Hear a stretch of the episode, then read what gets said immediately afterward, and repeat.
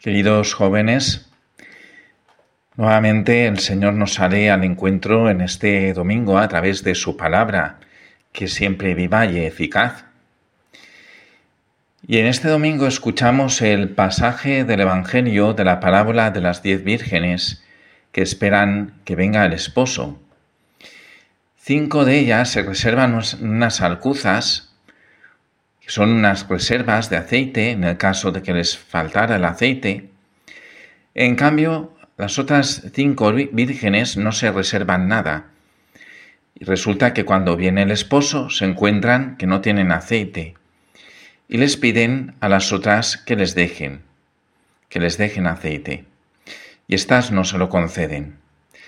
No se lo conceden no por egoísmo, sino que esta parábola lo que nos quiere decir es que tenemos que estar preparados, que la fe es una carrera constante, es un proceso activo, permanente, donde no podemos vivir solamente de la tradición de nuestros padres, de lo que nosotros nos han transmitido, sino que nosotros tenemos que seguir avanzando en nuestra fe, seguir progresando en nuestra fe.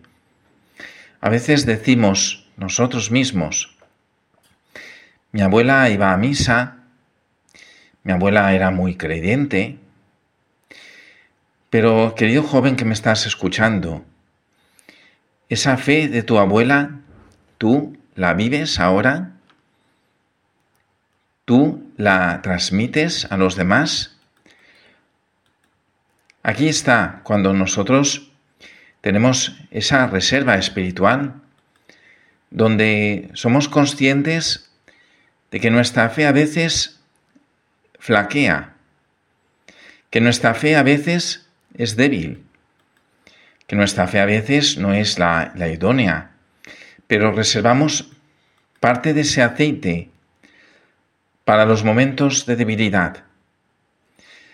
O a veces también vivimos una fe del hoy, es decir, decimos lo que hoy siento, lo que hoy me gusta, cómo me encuentro hoy. Y esto es una fe débil, es una fe en el fondo que no tiene raíces, que necesita fundamento.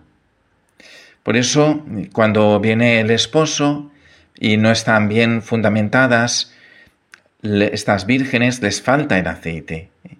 Y cuando entran eh, tras eh, buscar el, aceite y volver a la casa, eh, el esposo les dice, no os conozco. Es una forma de decirnos que el Señor sabe quiénes son los discípulos verdaderos y los discípulos que no buscan a Jesús. Por tanto, pregúntate, querido joven que me estás escuchando, si tú vives la fe, esa fe que te han transmitido, si ahora tú vives la fe, si estás enraizado realmente en Jesús viviendo esa fe, si es una fe realmente que tiene raíces o es una fe solamente de, momentos concretos. Mira, también quería hacer una, una, segunda eh, reflexión. En este domingo, en toda la toda, nuestro, toda España celebramos la iglesia, la jornada de la iglesia diocesana, donde se nos invita a todos nosotros a preguntarnos, ¿qué hago yo por mi parroquia? a todos nos gusta que nuestras parroquias pues tengan catequistas, tengan niños para, para la comunión, haya jóvenes que se confirmen, haya un equipo de cáritas y cosas varias. Pero tenemos que ser conscientes de una cosa, y esto es posible porque hay personas que, que viven la fe, que están dispuestas, que están disponibles a las necesidades de, la parroquia, que colaboran activamente y hacen posible todo esto. Y muchas veces los jóvenes nos quejamos de que, de que las parroquias no nos atraen, porque no lo vemos atractivo lo que se hace allí en las parroquias. Por eso muchas veces no asistís, no asistimos. Pero necesitamos brazos nuevos, ojos nuevos. Las parroquias necesitan brazos nuevos para que se dé posible una nueva evangelización. Hacen falta nuevos refuerzos.